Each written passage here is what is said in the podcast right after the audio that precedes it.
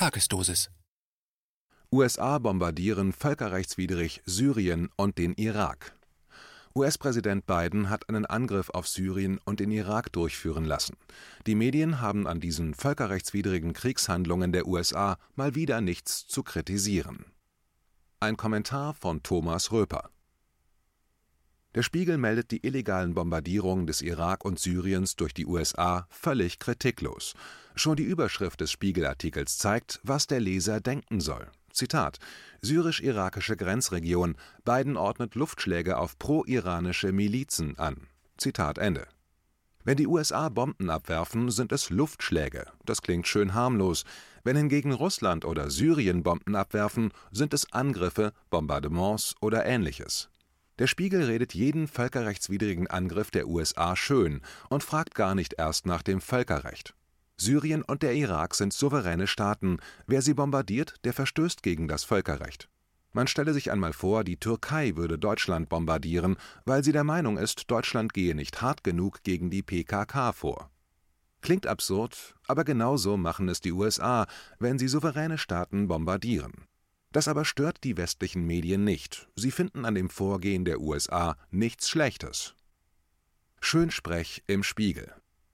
Der Spiegel zitiert die USA vollkommen unkritisch. Dabei müsste jedem denkenden Menschen die Orwellsche Absurdität der US-Erklärungen ins Auge springen. Im Spiegel erfahren wir, Zitat, die US-Armee hat nach Angaben des Pentagon gezielte Luftangriffe auf Einrichtungen pro-iranischer Milizen in der syrisch-irakischen Grenzregion ausgeführt. US-Präsident Joe Biden habe die präzisen Defensivangriffe autorisiert. Zitat Ende. Was bitte ist ein Defensivangriff? Ein Angriff ist immer offensiv. Gibt es eine defensive Offensive? Natürlich nicht. Aber der Spiegel lässt den USA diesen Orwellschen Neusprech durchgehen. Bei Orwell hieß es, Krieg ist Frieden, Freiheit ist Sklaverei, Unwissenheit ist Stärke. Wenn die USA nun von Defensivangriffen sprechen, dann sind wir endgültig bei Orwell angekommen. Aber der Spiegel lässt das durchgehen, so geht Qualitätsjournalismus in Deutschland heute. Einen Grund braucht es nicht. Noch besser wird es, wenn der Spiegel schreibt, Zitat, Ziel seien operative Waffenlager an zwei Standorten in Syrien und einem Standort im Irak gewesen. Den Angriffen seien Drohnenangriffe pro-iranischer Gruppierungen auf US-Interessen im Irak vorausgegangen. Zitat Ende. Die US-Regierung hat es nicht einmal nötig, einen Grund auch nur vorzuschieben.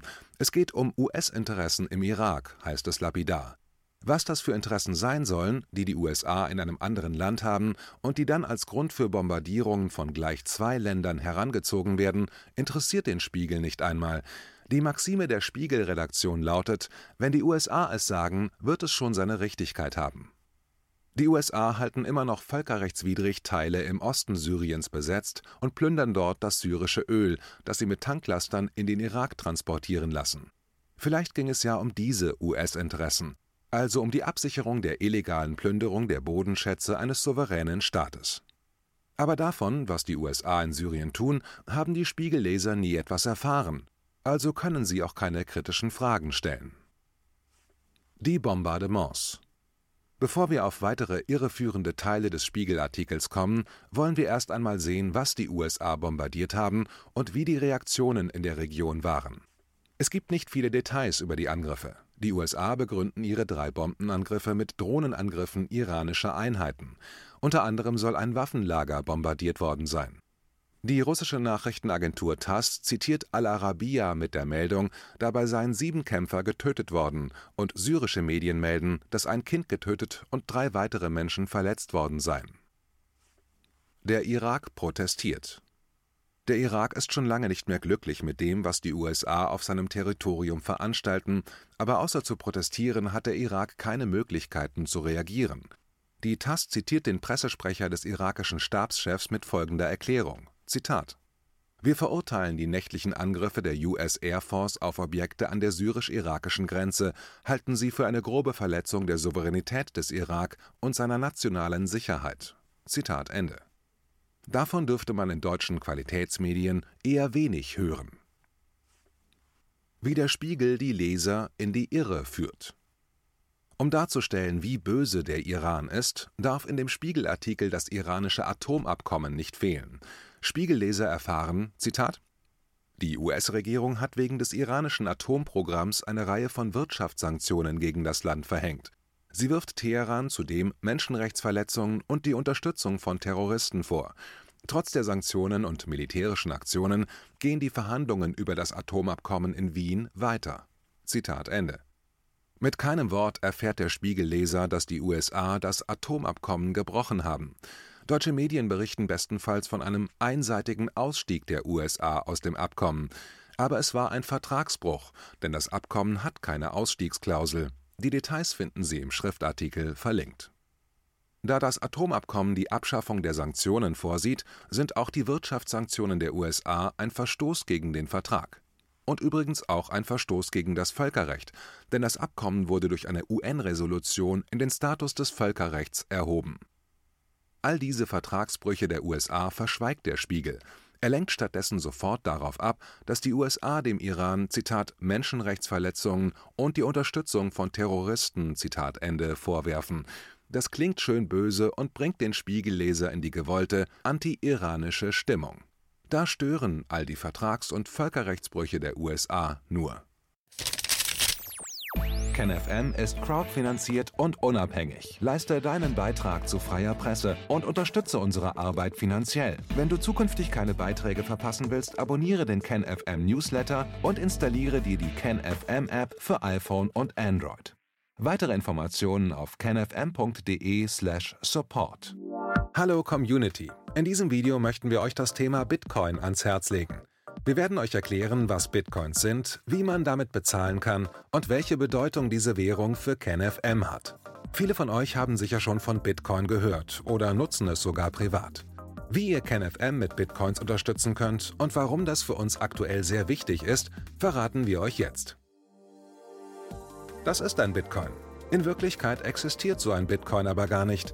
Es gibt ihn nur virtuell im Internet als digitale Währung in einem digitalen Konto. Bitcoin ist eine sogenannte Kryptowährung, die bekannteste weltweit. Man kann damit via Computer oder Smartphone einkaufen, spenden oder sich gegenseitig Bitcoins zuschicken. Bitcoins kann man wie Währungen oder Edelmetalle zum aktuellen Wechselkurs kaufen, verkaufen oder von Freunden zugeschickt bekommen. Einzige Voraussetzung ein E-Wallet, zu Deutsch eine elektronische Geldbörse. Das ist ein Account oder Konto, über das man Bitcoins empfangen oder versenden kann. Wie ihr wisst, nutzen auch wir bei KenFM schon seit ein paar Jahren Bitcoin, damit wir im Notfall auch finanziell unabhängig bleiben können, zum Beispiel von Banken, die uns nicht mehr mögen. Da viele Banken mit unserer Berichterstattung nicht einverstanden sind und nicht im Zusammenhang mit KenFM genannt werden möchten, kam es in den letzten Monaten so weit, dass uns gar keine Bank mehr mag. Weshalb wir leider damit rechnen müssen, vom kompletten IBAN-Zahlungsverkehr ausgeschlossen zu werden. Deshalb der Appell an euch, Beschäftigt euch jetzt schon mit der Funktionsweise von Bitcoin, damit ihr uns auch im Notfall trotzdem weiter unterstützen könnt. Alles, was ihr dafür tun müsst, ist, eure bisherige Unterstützung in Euro einfach in Bitcoin an uns zu senden. Dazu legt ihr einfach eine kostenlose E-Wallet an, wandelt einen Betrag eurer Wahl in Bitcoin um und sendet uns diesen an unseren Bitcoin-Account. Den Link findet ihr unter jedem unserer Beiträge sowie unter diesem Video. Alternativ dazu könnt ihr aber auch diesen QR-Code mit eurem Smartphone scannen. Übrigens, eine detaillierte Schritt-für-Schritt-Anleitung haben wir zum Nachlesen für euch schon einmal vorbereitet. Ihr findet sie auf kenfm.de/bitcoin. Ob Bitcoin oder Kryptowährungen wirklich die Zukunft des Geldes sind, wissen wir nicht. Aber vielleicht ist das bald unsere einzige Option, so unabhängig wie möglich und vor allem ohne Bankkonto für euch in Zukunft weiterhin freien und unabhängigen Journalismus machen zu können. Wir hoffen sehr auf eure Unterstützung und sagen jetzt schon tausendmal Danke. Euer Team von KenFM.